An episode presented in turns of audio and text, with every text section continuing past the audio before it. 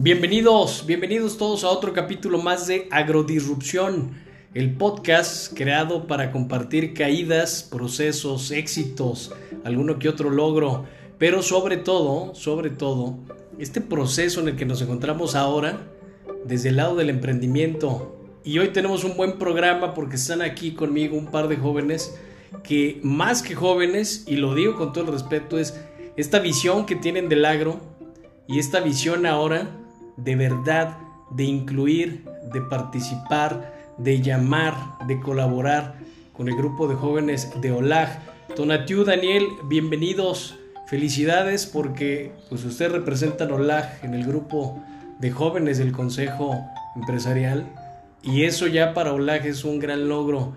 ¿Cómo se sienten? La, la pregunta obligada, ¿cómo se sienten el día de hoy? Hola, ¿qué tal? Buenas tardes, Daniel. Eh, pues bien y de buenas. Muchas gracias, Iram, eh, por estar por este espacio, por invitarnos. Nada más que no aclaré, no se vale decir bien o mal, se vale poner una emoción. Bien, ¿cómo me siento? ¿Motivado? ¿Inspirado? Perfecto. Sí. Perfecto. Pues bienvenido, Daniel, bienvenido. Tonatiu, ¿cómo te sientes?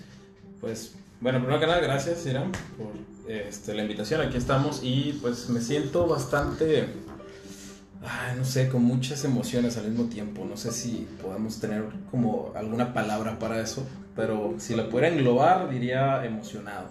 Vientos.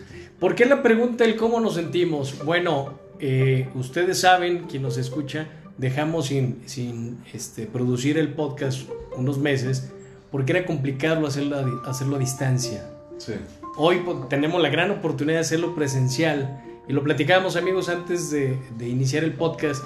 Qué raro se siente, ¿no? Qué raro se siente después de algunos meses poder estar aquí eh, dentro todavía de la pandemia con muchas precauciones, con su sana distancia, pero cómo de verdad, cómo de verdad este tema de añorar estar con alguien, platicar, observarlo, es algo difícil. Pero bueno, gracias por estar aquí y platíquenme algo el podcast es de ustedes, pero es eso, el conversar, el compartir. ¿Cuál es su visión? Y con eso empezaría. ¿Cuál es su visión como jóvenes dentro del agro? Eh, lo que viene, lo que viene para el agro, no solamente en México, en Latinoamérica, pero dentro de este tema que se llama hoy día COVID, hoy día que se llama pausa o pandemia, como le quieran llamar, pero que sin duda nos está haciendo cambiar. Bien, eh, ¿quieres que participe? Ok. Eh, yo creo que actualmente estamos en un, en un momento de transformación. Yo quisiera dejar un poquito de lado los términos, las palabras con las que hemos estado eh, pues prácticamente caminando todo el tiempo, ¿no? Todos los días estamos muy saturados de términos como pandemia, eh, enfermedades, miedo, ¿sí? Entonces, yo creo que estamos en un proceso de transformación, hablamos de transformación en muchos sentidos, en sociedad, hablamos eh, en términos económicos, ¿sí? en términos de estructura, reestructuración, empresas, todo. eso aplica tanto para todos los ámbitos de nuestra, de nuestra persona, ¿no? personal, espiritual, eh, empresarial, eh, en el tema también de formación, pero yo creo que estamos en un punto, en un momento de transformación que para mí es lo más importante, una transformación de conciencia. Ok. Sí. Eh, yo creo que estamos en ese, digo, tú hablas mucho de, un término que últimamente yo me gusta utilizarlo, hablamos de disrupción, ¿sí? Y me gusta mucho, Irán, tú cómo lo manejas y la verdad es que tú dices, disrupción, tú lo ves como un, momento, un, punto de inflexión.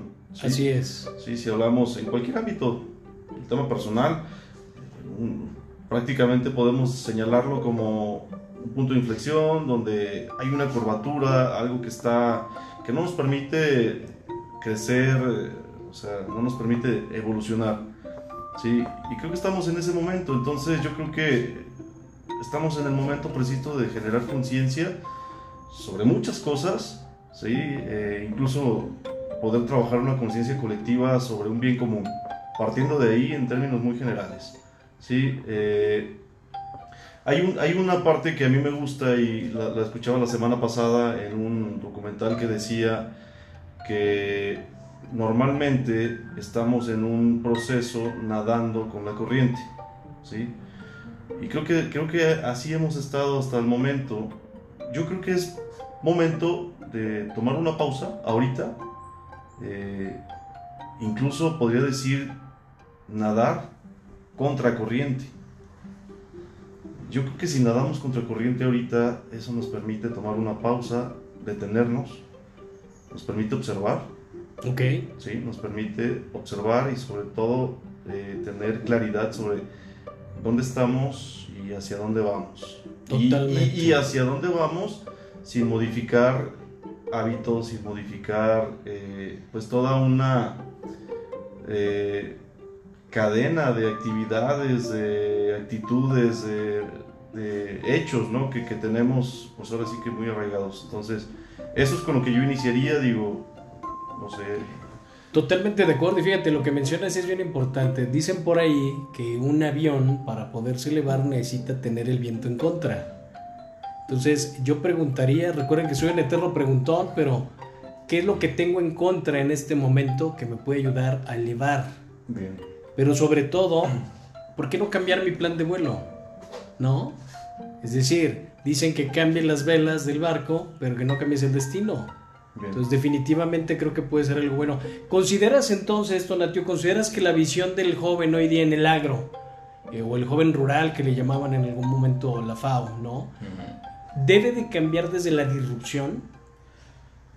Muy bien. Bueno, pues primero que nada hay que preguntarse cuál es el tipo de cambio que estamos dispuestos a ver o más bien normalmente vemos.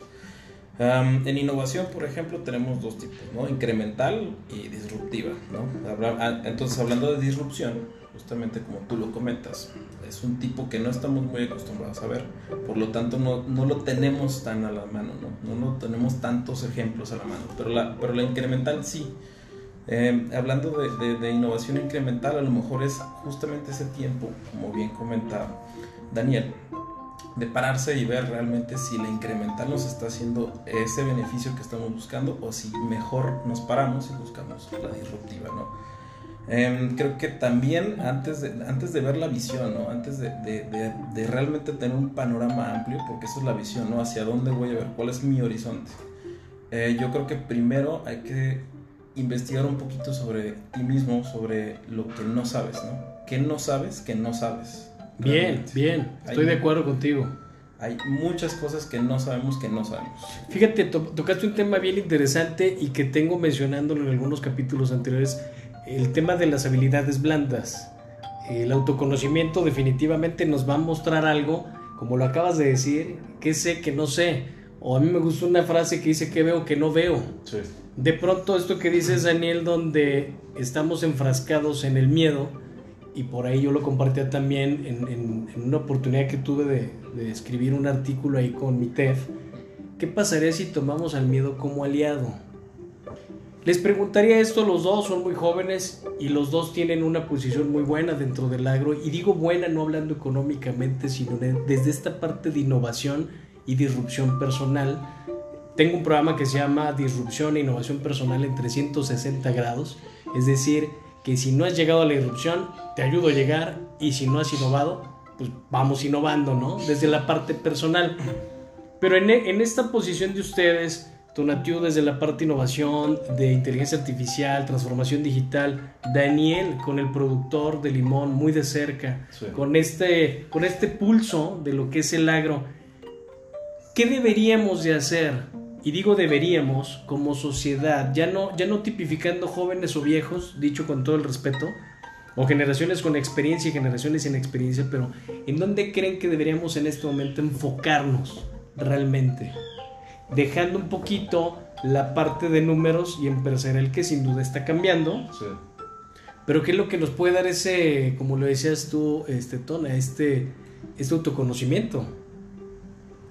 ¿Quién quiere iniciar? Así es. Bueno, si me permites, desde el lado que, a mí me corresponde, eh, yo creo que hay que aprovechar las herramientas que tenemos hoy en día, número uno, ¿no? Y hay que aprovechar también eh, el cambio generacional que se está dando, eh, que justamente nos va a apoyar en la adopción de nuevas herramientas tecnológicas digitales, las cuales nos van a ayudar justamente a, a poder tener esta capacidad de aprendizaje rápido, tener esta capacidad este, que, que nosotros en un día a día, si te vas a otros, a otros lados lejos de, de estas herramientas no vas a tener estas capacidades, no va a ser un poquito más complicado, digamos que no va a ser imposible, pero sí va a ser eh, un tema de menor agilidad, nada más. Eh, y bueno, no sé, así podemos hablar muchísimos casos. Claro, totalmente. Y sabes que justo este tema de paso a paso, que a veces escuchamos, y aquí menciono algo rápido, y que he observado en estos últimos meses, queremos hacer grandes cambios en poco tiempo. Exacto. Y me lleva a la actividad de, del agro, del campo. Nadie sembramos ayer y cosechamos hoy. O nadie sembramos hoy y cosechamos mañana, ¿cierto, Daniel? Sí, totalmente de acuerdo, Irán. Eh, yo este tema lo, lo, abordaría desde una perspectiva de proceso. Bien. Todos, todos tenemos un proceso, llevamos un proceso, ¿sí? ¿Por qué, por qué desde este punto eh, el proceso es individual? O sea, cada quien tiene su tiempo y, y mis tiempos no, no, son tus tiempos y tus tiempos no son mis tiempos. Entonces, partimos de ahí, ¿no? Eh, lo digo porque hablando del, del, tema desde donde yo estoy, que es el tema de limón en, en el municipio de San Martín Hidalgo, limón persa, eh, puedo decir que yo tengo alrededor de dos años más o menos en la actividad, concentrándome allá en San Martín, pero la actividad tiene alrededor de 25 años. En San Martín se han generado mucha infraestructura, hablamos de varios empaques. Nosotros tenemos un pequeño empaque modesto ahí en San Martín, eh, pero hay, empaques pues de mucha inversión, de mucha capacidad instalada, que podemos decir que son un poco improductivos.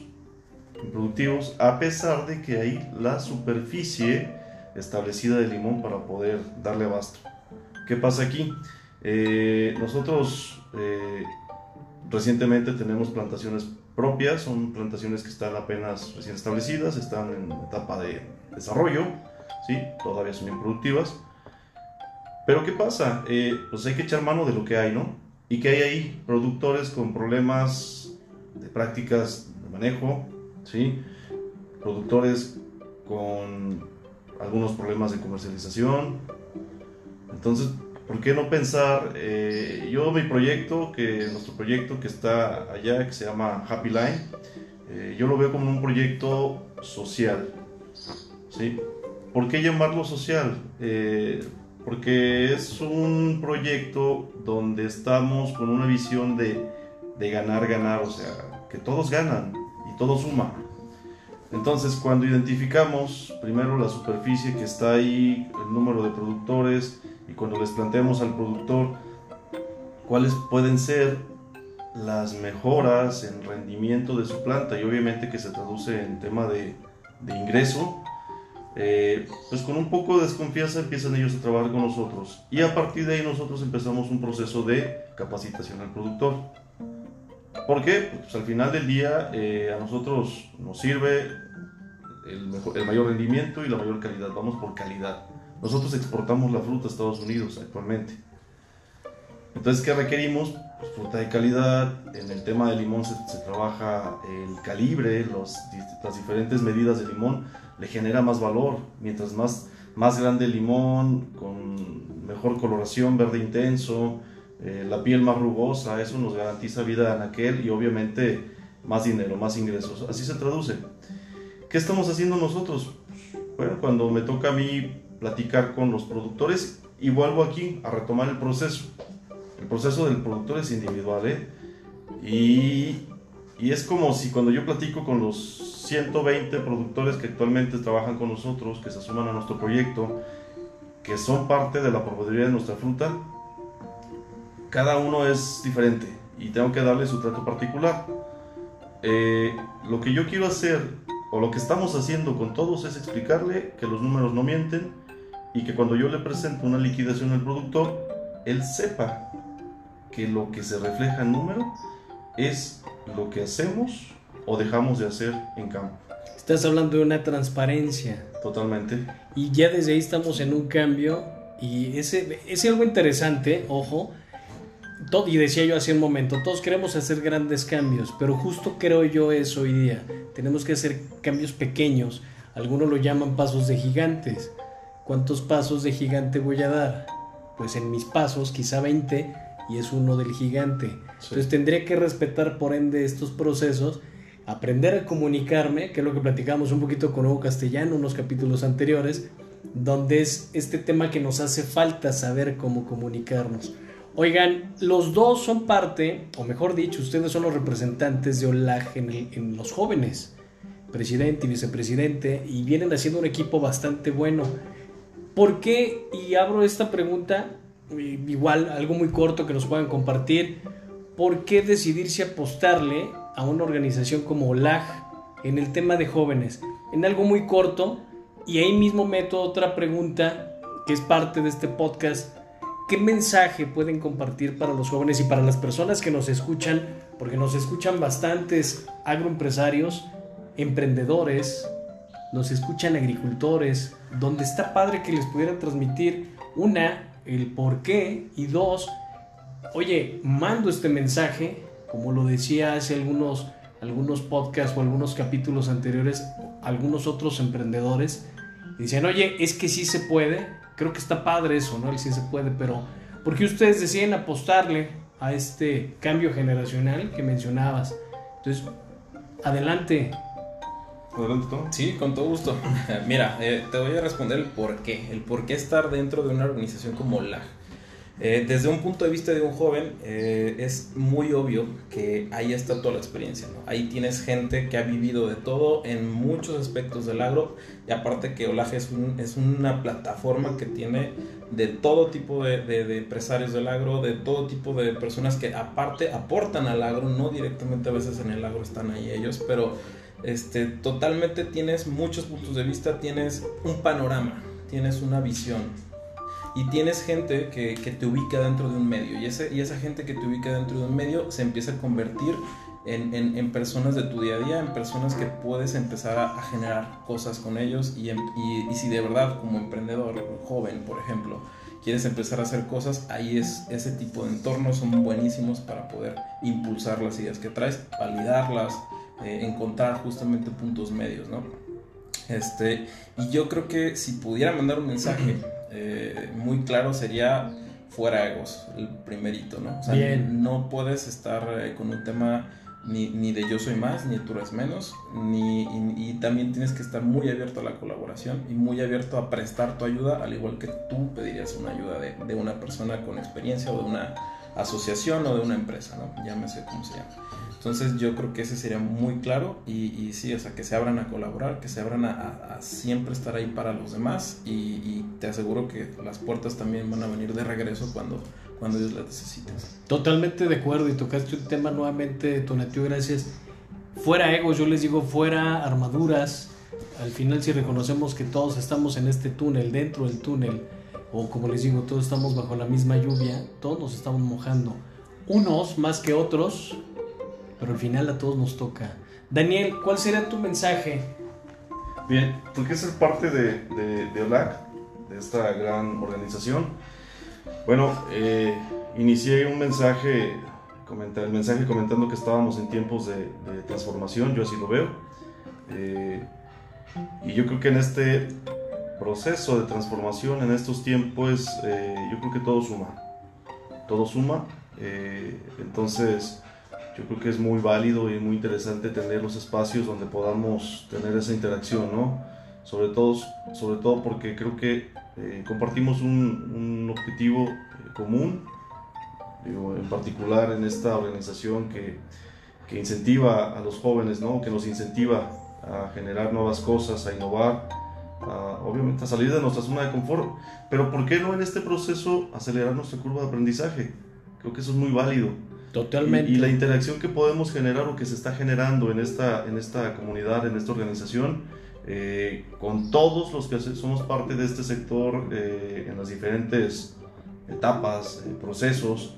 Entonces creo que, creo que el mensaje está ahí. ¿Por qué ser parte de la organización? Porque todo suma.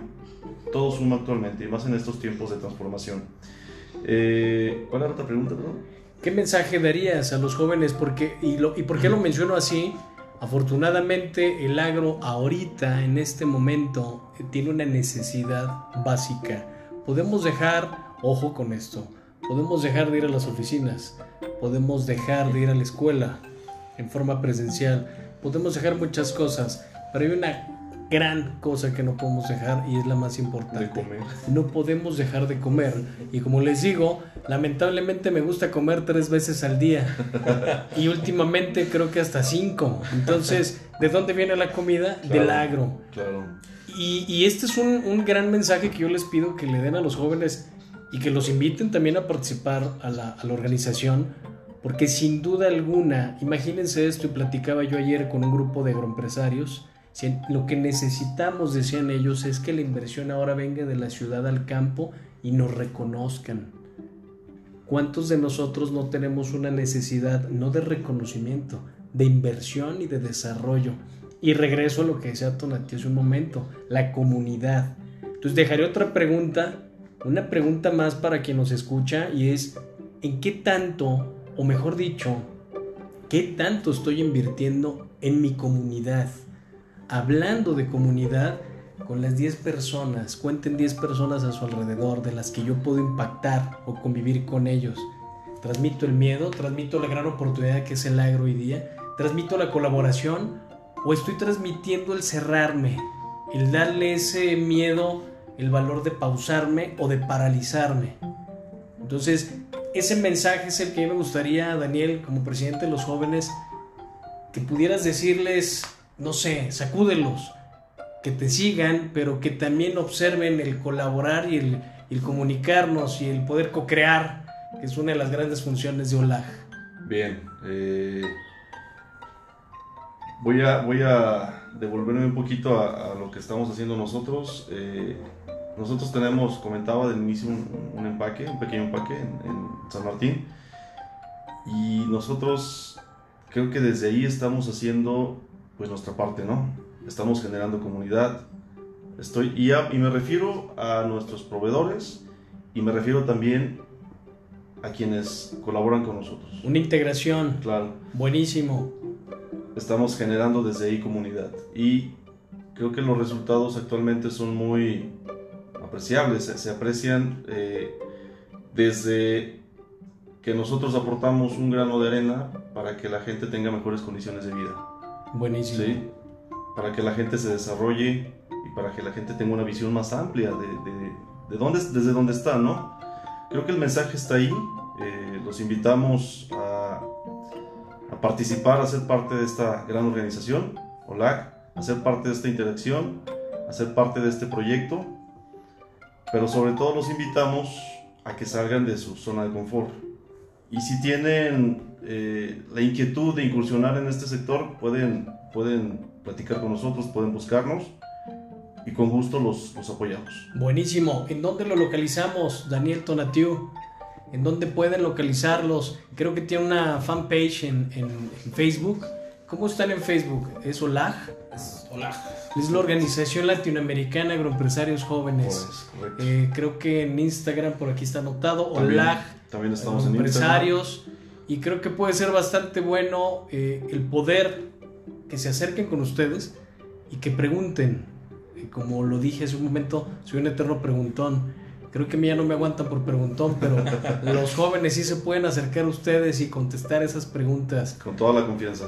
Les agradezco muchísimo, de verdad, de verdad, el que podamos tener esta visión de ustedes que son agroempresarios, que son jóvenes, que tiene una visión del agro desde la parte tecnológica, Tonatiu con el, con el MIT, que puede ser algo bien interesante, pero que tengamos esa, como ustedes lo ven o lo están haciendo en esa comunidad de OLAG, no solamente en México, sino a nivel Latinoamérica, creo que puede ser bastante bueno. Y por último, dejo esta pregunta que lo he hecho las últimas semanas y que aprovechando que están aquí ustedes jóvenes, creo que puede ayudar. Si fueran una marca, ¿la compraban? Si ustedes representaran una marca, la compraban, no me respondan, es para ustedes. ¿Y cuáles serían los valores no tangibles que serán los que persiguen? Les agradezco muchísimo su servidor Irán Ibarra, Agribusiness Coach para Latinoamérica, y esto es Agrodisrupción, el podcast para compartir procesos, mensajes, caídas, éxitos, pero sobre todo, y lo voy a agregar, Tonatiu, quitarnos el ego y el miedo a emprender. Gracias. Gracias. Gracias.